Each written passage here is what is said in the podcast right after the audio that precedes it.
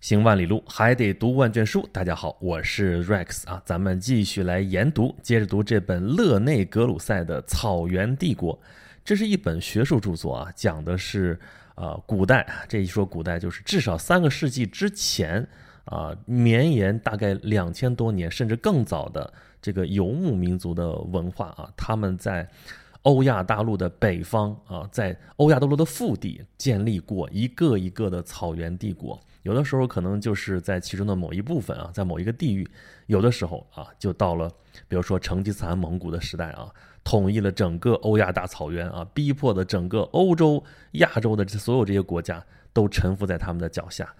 所以，成吉思汗不仅在中国历史上，而且在欧洲历史上也是非常重要的一个人物。那么这本书实际上就是以成吉思汗蒙古为核心来讲述的啊。这本书一共分三编。就是按照成吉思汗之前、成吉思汗和成吉思汗之后这么来划分的。那么这一期节目咱们说的是成吉思汗之前的蒙古啊，这一边的题目写的是十三世纪以前的亚洲高原。十三世纪之前哦，这是时间的下限，那上限呢？这至少在公元前八九世纪，也就是说这前后两千年的时间啊，这是第一边。所以你可以想见啊，这个时间划分是非常的不均衡啊，不说三边嘛。啊，三部分，三部分，但第一部分就占两千多年。那第二部分呢？成吉思汗蒙古其实前后也就一百多年。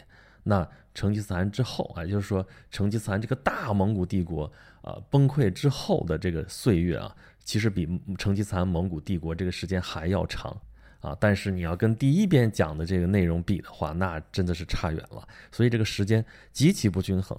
那么好吧，这一期咱们就试着对成吉思汗蒙古崛起之前的亚洲高原，或者说欧亚大草原的历史来做一个简单的梳理吧。哎呀，这个时期要梳理的话，其实就一个字儿乱啊。为什么呢？因为在这个时期啊，整个欧亚大草原还没有一个强势政权能够把他们完整的统治在自己的脚下，所以呢，各个地方的历史其实都是割裂的。包括咱们上一期节目的时候已经说过了啊，这些草原民族他们的。文化相对来说比较落后，有文字记载的历史啊也非常的晚，所以他们的历史实际上都是跟他们相邻的那些所谓文明的民族，那些已经有了农耕文化、已经有了文字书写系统的这些民族来记录下来的。那么从东边开始的话，我们最熟悉的是中国啊，中国的史书里边记载的北方草原上这些游牧民族啊是怎么怎么回事儿，然后中间就是。啊，这个波斯或者说伊朗这些民族，他们记录下来的对于草原民族的一个印象。那么在西方呢，希腊人、罗马人，他们对于南俄罗斯草原、对于东欧草原的这些原住民的印象，这些游牧民族相对比较发达的这些邻居们，他们记录下来的这历史的碎片，就慢慢能够拼凑出来一些草原民族他们的一些形象、他们的历史和他们的故事。这就是勒内·格鲁塞的工作，也就是这本书《草原帝国》能够告诉我们的啊，他已经打破了某一个民族对这些草原民族的记录啊，在一个全局的视角之下，让我们来看一看啊，这些草原民族到底是怎么回事儿啊？从西边开始说吧，古希腊人把这些黑海沿岸、把南俄罗斯草原的这些骑马的民族叫做斯基台人啊，那么他们是什么人呢？啊，按照勒内·格鲁塞的考证啊，他们大概是一些。啊，伊朗种族的一些民族啊，什么叫伊朗种人啊？那就是说他跟伊朗那边的人差不多呗哈。伊朗人那是什么人？波斯人。波斯人是什么人？是属于所谓的雅利安人，或者说印欧人。这些人在几千年前啊，曾经在伊朗高原上成长起来，然后向四面八方迁居。啊，向东南的话就是到印度啊，这就有所谓的雅利安人入侵；向西的话呢，啊，就是影响了欧洲大陆上的这些人种的分布；向北的话迁移，这就是斯基台人。这样的看的话，其实跟我们中国人这边对待游牧民族的这个态度是一样的啊。虽然中国历史上从来都有华夷之辩啊，咱们之前在演讲录的节目里边讲过什么叫华夷之辩，对不对？但是啊，从来中国人都认为啊，这个所谓的夷人或者说胡人，北方的胡人嘛。啊，他们跟我们华夏人从人种上来说，其实没有什么区别。那有区别的是什么？就是生活方式，就是统治方式，就是这些文化上的差别。那么斯基台人也是喽啊，他们还有跟他们有血缘关系的所谓萨尔马特人，这些人跟他们南边那些亲戚们，就是那些在伊朗高原上啊定居了那些亲戚们。那差别在什么地方？我们今天能从一些古希腊的一些陶瓶上能看到这些人的形象啊，他们留着胡子，戴着那种草原上可以抵御严寒的那种啊护耳朵带尖顶的那种帽子啊，穿着比较宽松的服装，束腰上衣大裤子，然后呢骑着马，拉着弓，啊没有城郭啊飘忽不定，你说这是什么人？这在我们中国人看，这不就是你说是匈奴人，你说是突厥人，你说是鲜卑人，你说是蒙古人？不都是这个样子吗？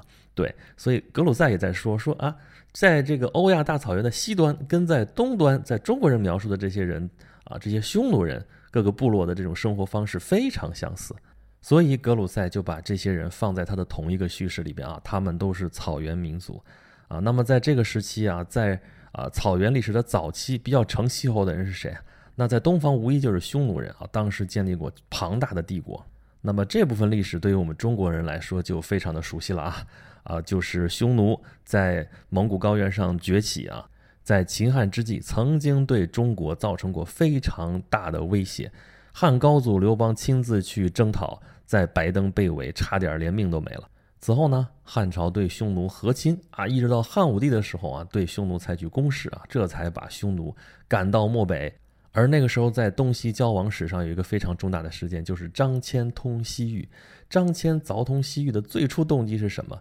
不是为了经贸往来，就是为了战略目的啊，是为了和曾经被匈奴欺压的越之人啊啊！有人说这个大月支应该读大肉支啊，这个咱们在这儿不做辩解啊，详情请大家参考之前的演讲录的节目啊，第七十五期咱们辩解过这个问题，到底是该读大月支还是读大肉支？好吧。当时张骞通西域的目的，就是为了联络被匈奴欺压的越之人。他们已经迁移到了帕米尔高原以西。张骞的任务就是去联络他们，从东西方共同夹击匈奴。哎，到这儿为止，咱们前面说的都是中国人的视角啊，中国人如何看待匈奴啊，如何派张骞去通西域。那么从这个时候开始啊，我们读这本书的话，就可以引入一个西方的视角，从。格鲁塞这样一个西方人看来，这件事情意味着什么呢？啊，他们会关心什么话题？就是在那个时候啊，在中亚地区是一个什么样的形势呢？我们知道，公元前四世纪的时候啊，希腊的马其顿国王亚历山大大帝曾经做过一次非常远的远征，从古希腊的在亚平宁半岛的南端一直打到了印度，那中间这一片中亚的广阔的土地都成了。亚历山大大帝的一部分，但他很快就死了。死了之后，这个帝国也分崩离析啊。所谓继业者战争啊，他的继承人之间互相打来打去。但是这个过程当中呢，这片地域就已经被希腊文化深深的影响了。所以这是所谓的希腊化时代啊。那么在这片地域里面建立了很多希腊化的国家。那么在匈奴人崛起之前就是这样的一个形式。可是匈奴人崛起之后，这不是把像越之人这样的民族。从他原来的栖居地赶走了吗？啊，月之人本来是在中国这边啊，河西走廊、祁连山这块生活，被匈奴人给赶得向西走，向西走啊，结果走到了中亚这边，臣服了大夏。大夏是什么？大夏就是巴克特里亚，这就是一个希腊化的国家。那么月之人过来把大夏给臣服了，在这待的挺好。等到张骞费尽千辛万苦，好不容易到了月之的地盘之后，月之人说：“我们这儿活得挺好啊。”我们不想跟匈奴再打了，我们这个和平生活来之不易啊，所以张骞就没能实现他最初的这个战略目的。但是啊，张骞通西域确实让汉朝的这个统治力量深入到了那时说的西域啊，我们现在说的新疆地区。那还有一个影响呢，就是从西方人的视角，就是匈奴的崛起对于这些希腊化国家的影响也是非常深远的。简单来说，就是匈奴的崛起。直接的或者间接的，让希腊人在阿富汗地区、在中亚地区的这个统治崩溃了。那么后续有关匈奴的历史，这都是我们中国人记录下来的啊。匈奴跟西汉这个打打和和，后来匈奴就分裂了。那么到了东汉时期呢，中国跟匈奴也是打打和和，后来南匈奴和北匈奴分裂了，南匈奴归附了汉朝啊，北匈奴呢，北匈奴就被打跑了。从此之后，北匈奴的历史记载就消失了，没有了，啊，那么他们去哪儿了呢？事实上，我们并不知道。但是有一个非常吸引人的结论啊，让很多人认为这就是答案，就是这些西迁的北匈奴人，他们经过了几百年的迁移之后，突然出现在了南俄罗斯草原，对西欧产生了巨大的压力。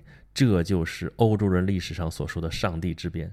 这个时候呢，就是在罗马帝国的末期，帝国的居民已经信奉了基督教，但是他们那么虔诚的信仰上帝，却挡不住匈人啊，叫 Huns，他们对于这个欧洲社会的冲击。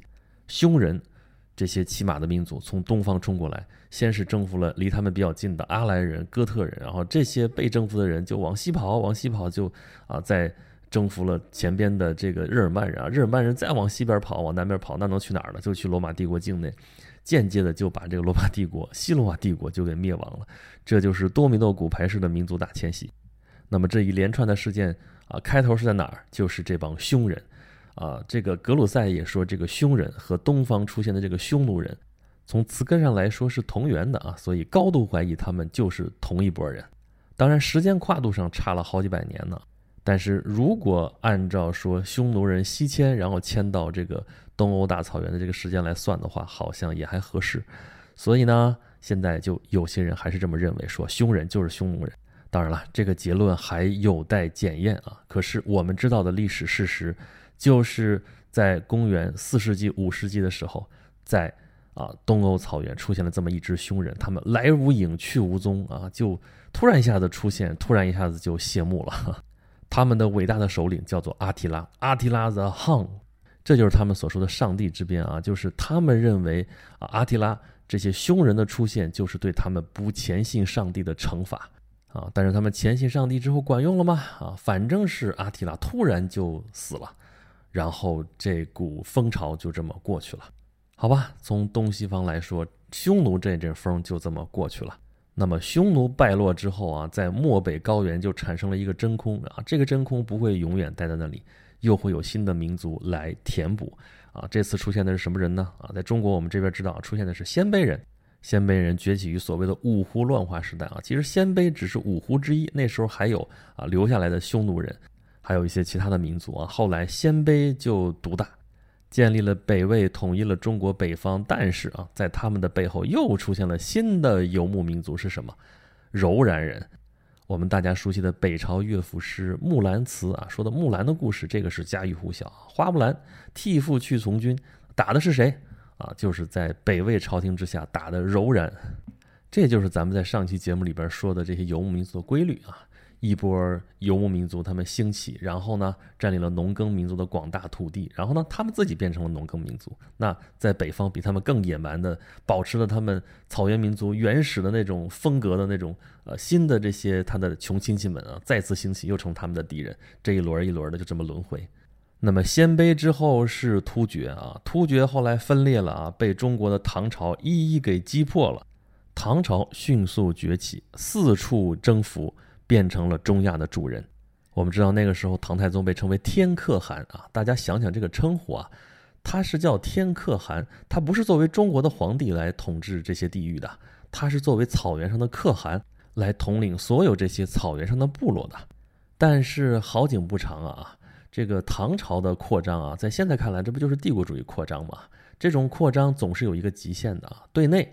这形成了一个外重内轻的这样一个局面，早晚会出乱子的。后来果然出乱子了，就是安史之乱。那么对外呢？啊，他碰到了强势的敌人，就是正在崛起当中的阿拉伯帝国。阿拉伯帝国在经过了一开始的四大哈里发时代啊，经过了五麦叶王朝之后，在阿巴斯王朝这改朝换代的时候，跟中国唐朝在中亚打过一仗，这就是著名的达罗斯之战啊。有人说达罗斯之战的影响其实并没有那么深远。唐朝虽然打败了，但只不过是边兵啊，并没有对唐朝伤筋动骨啊。但是不得不承认的是，唐朝向西啊，向中亚这边渗透、这边征服的脚步就此停滞了。那再加上后边紧接着的安史之乱爆发之后，唐朝对于西域的控制就断裂了。这一断裂啊，虽然中间有反反复复，但是基本上中原王朝对西域啊，就几百年之后再见了。那么此后，唐朝啊一蹶不振，在蒙古高原上的霸主啊，在突厥之后就变成了回鹘，后来在唐朝灭亡的这个空档当中又崛起的就是契丹人。那么中原经历了五代之后啊，建立起来的是宋朝。这个辽北宋的对峙持续了一百多年，然后谁也没能消灭谁。是契丹背后的女真人又崛起，灭掉了辽，灭掉了北宋，啊，南宋偏安一隅。然后呢，宋金又对峙了一百多年，他俩又是谁都没有灭掉谁。最后又是金朝背后崛起的蒙古灭掉了金，灭掉了南宋。你看，你看，这剧本都是一样的啊！有人说这宋朝太弱了吧？但是你说它弱吧，它能撑个三百多年，这也不容易了吧？啊，他的敌人跟唐朝时候面对的这敌人可不一样了，就是他们面对的这些草原民族已经怎么说呢？进化了。匈奴人也好，鲜卑人也好，突厥人也好啊，他们对于这个政权的统治能力，跟后面的这个辽国，就是契丹人，是不能够同日而语的。辽国在五代的时候，因为获取了燕云十六州啊，这好大一片地方啊，这是农耕区啊，所以辽国的统治当时是一国两制的，就是北边统治草原民族就按照统治草原民族的办法，这是他们传统的方法。但是统治汉地呢，用的就是中原民族的传统。这就像北朝一样啊，北魏、东魏、西魏、北齐、北周这些北朝，这已经是中原王朝的概念了，他们不再简简单单的是蛮夷的军长。这是宋朝面临的课题，好吧？这是在东方，我们可以明显的看出来一个这草原民族一波一波的兴起，对中原民族这一波一波的冲击，一直冲击到了这个辽宋或者说宋金对峙的这样一个阶段，我们已经不能把它当做一个简单的草原民族来看待了。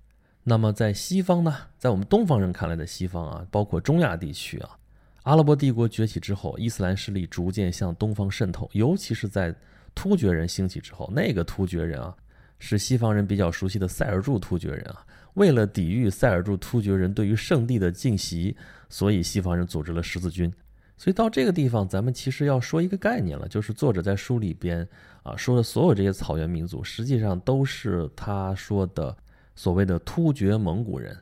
啊，就是草原民族，笼统来说都是突厥蒙古人。所以你在书里边能看到啊，说鲜卑人在蒙古帝国取代了北匈奴。说拓跋突厥人的国家和柔然人的蒙古汗国，你说这不对吧？这时候还没有突厥帝国呢，这时候还没有蒙古帝国呢呀，啊，所以蒙古帝国或者突厥帝国这是一个特指的政权，但是作者在这里用突厥、用蒙古，其实是指涉的整个草原民族各个部落，因为他们要不就是更像突厥人，要不就更像是蒙古人，或者干脆就是一回事儿。那么好吧。有关于十三世纪初之前啊，也就是成吉思汗蒙古崛起之前，草原民族上各个时期、各个地域的这些发展的脉络线索，咱不可能说太细啊。这要说太细，真的是太碎了，而且很多问题到现在也没有研究清楚。我也不在这里跟大家列更多的名字了啊，咱们前面已经列过了，有斯基台人，有萨尔马特人，有匈奴人，有鲜卑人，有突厥人，后边又有回纥人，有沙陀人，有契丹人，有女真人。后来契丹人建立了辽朝，不是被金国给灭了吗？啊，然后有一支耶律大师带着这一支跑到了啊，现在新疆还有中亚那片地方，建立了一个西辽啊，中国史书上叫西辽啊，外国人叫他喀拉契丹人。喀拉契丹帝国在中亚当时称霸了好长一段时间啊，成为当时中亚的霸主啊，甚至被欧洲人认为这就是他们心心念念的抵抗东方异教徒的盟友祭司王约翰。当然，那个时期还有一些其他的帝国啊，比如说花剌子模啊，比如说在南俄罗斯草原上这一段时间啊，出现过阿瓦尔人，出现过保加尔人，出现过马扎尔人，还有什么钦察人。但是这么形形色色、这么多各自为政的这些草原民族，在蒙古人在成吉思汗蒙古人崛起之后，通通都臣服于蒙古人的帐下。这就是我们下一期要讲的故事了。这里是研读，我们现在正在读的这本书是法国人勒内·格鲁塞的《草原帝国》。如果大家喜欢我的讲述，欢迎大家关注我的微信公众号，有两个，一个叫做“轩辕十四工作室”，这是一个订阅号；还有一个服务号，叫做“演讲录”啊，研跟这个研读一样，都是岩石的岩哦。在这里边，大家可以听到我更多的节目，可以跟我互动，可以给我留下您宝贵的意见。好吧，这期节目就是这样，咱们下期再见喽。